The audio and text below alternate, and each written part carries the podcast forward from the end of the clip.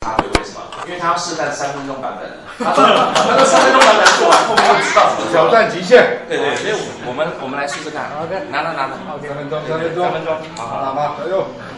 喂喂，嗯，其实三分钟对我来说呢，开始了啊，开始了。因为之前在那个 Top Time 呢讲过一分半的，啊，因为你看没有用幻灯，因为幻灯实际上呢，对于我们的分享呢。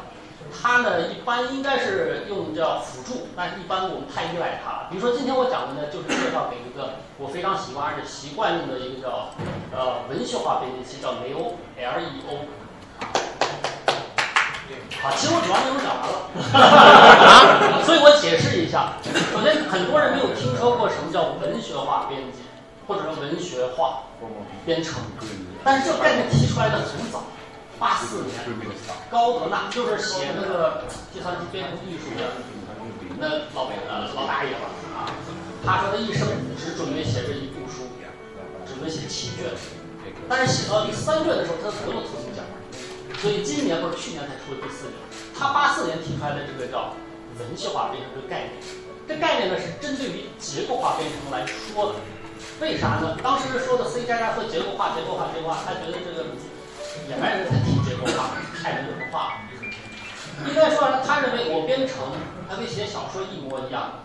小说我的意境，我想表达的东西，不在我的字词情节，而在这之上的一个结构，在这个故事之后的东西。所以编程也是一样。实际上，编程我们是屈从于我的编辑器的这个叫语法结构，必须类呀、函数啊什么。文件啊，等等等等。但实际上，我在编程的时候，我只要表述我的意志。那这个意思怎么来表述呢？雷欧他用了一个非常单纯的方式。它左边呢就是一棵树，是一个 outlook，叫叫大纲。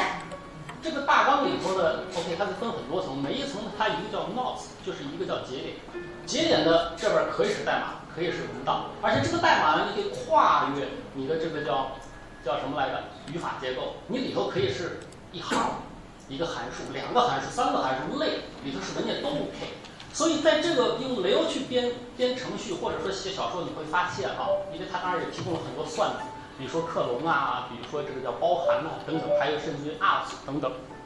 还二十一秒，放心，二十一秒，我开到两分四十二秒，你明白吧？还会减法。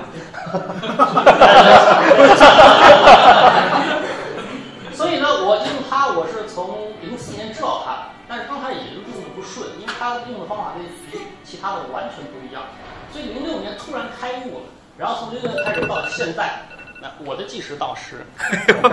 好，这边还有几秒，赶快。就是，所以呢，根据我的用法呢，一直是哎，干嘛呀？对啊，不是倒时了吗？OK，倒计时，嗯。好，四，三。反正觉得我用的很爽。好。